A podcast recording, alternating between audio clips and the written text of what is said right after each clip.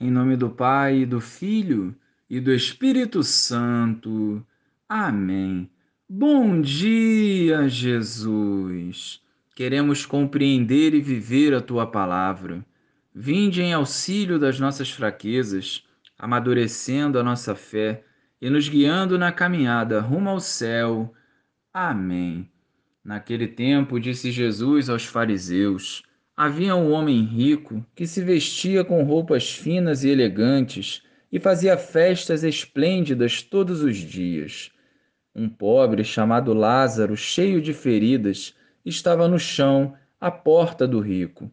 Ele queria matar a fome com as sobras que caíam da mesa do rico. E além disso, vinham os cachorros lamber suas feridas. Quando o pobre morreu, os anjos levaram-no para junto de Abraão. Morreu também o rico e foi enterrado.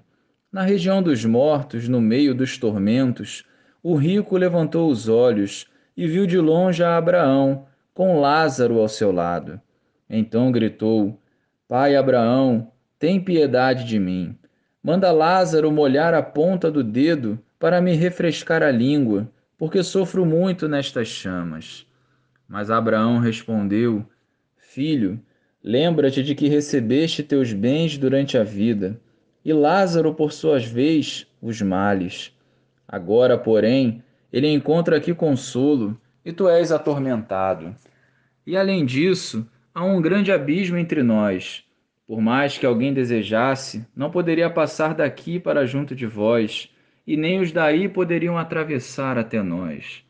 O rico insistiu: Pai, eu te suplico, Manda Lázaro à casa de meu pai, porque eu tenho cinco irmãos.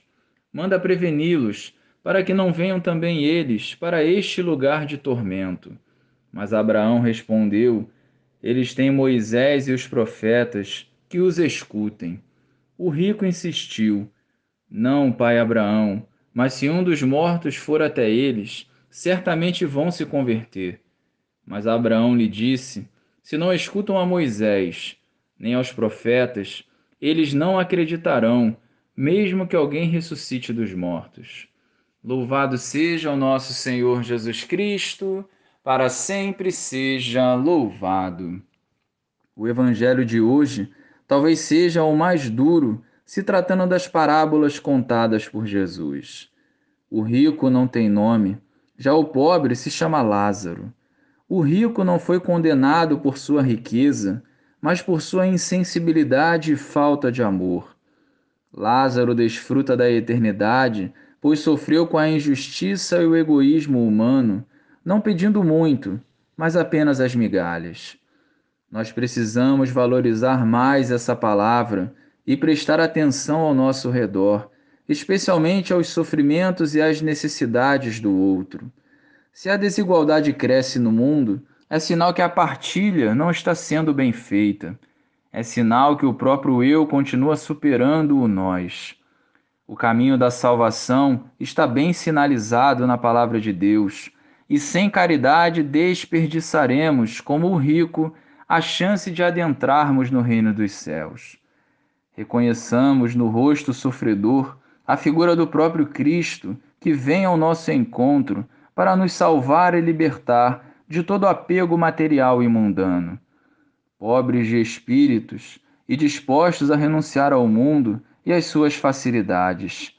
Vivamos a vontade do Pai, desapegados e sendo fiéis até o fim. Glória ao Pai, ao Filho e ao Espírito Santo, como era no princípio, agora e sempre. Amém.